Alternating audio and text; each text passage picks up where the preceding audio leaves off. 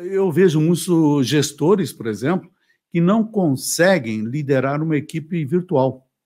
Então, eles querem saber. Por quê? Eles estão querendo instalar a câmera para ver o que, que o cara está fazendo. Olha, olha só o nível que está.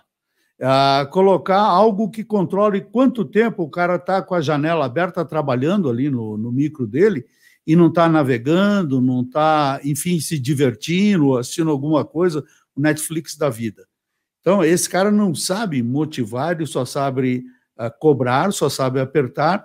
Mas e como é que você motiva uma equipe que, por exemplo, o líder está em São Paulo, você tem gente em Teresina, você tem gente em várias áreas em São Paulo, mas você não tem uma reunião cara a cara. É tudo feito pela videoconferência. Mudou. Então, essa habilidade, eu acho que é uma habilidade que precisa ser desenvolvida no líder. Não vejo muito líder, principalmente o pessoal mais à moda antiga, nada a ver com idade, sim com cabeça, com postura, não sabe levar essa equipe numa boa. Eu vi um exemplo outro dia de um gestor, um cara entrou, se apresentou, foi recém-contratado, falou: vamos fazer o seguinte, vamos conhecer fulano. Fulano, pega seu celular aí, faz um tour pela sua casa.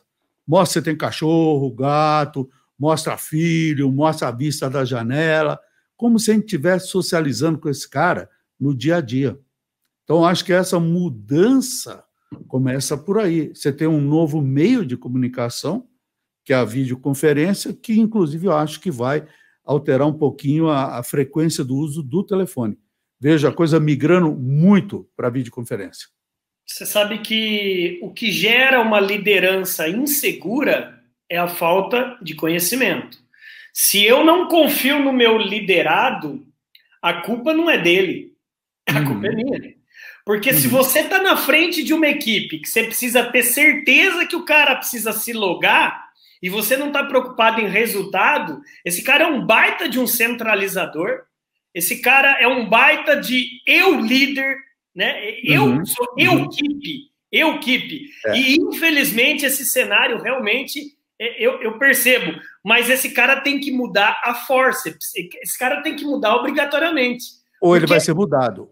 Ele vai ser mudado, porque a galera nova, geração milênio, a velocidade dessa moçada e, e nisso eu tiro o chapéu para você, tá, meu amigo Márcio? Independentemente da sua idade, etc., o seu mindset, você sempre, entre nós palestrantes, você sempre era, não estou puxando saco, não. Olha, nós já passamos nesse momento quase, estamos batendo quase 150 pessoas. Sejam todos muito bem-vindos, cada um de vocês.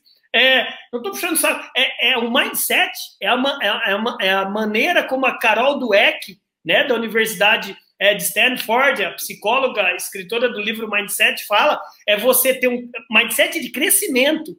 E isso que você acabou de falar, Márcio, infelizmente eu também vejo no varejo.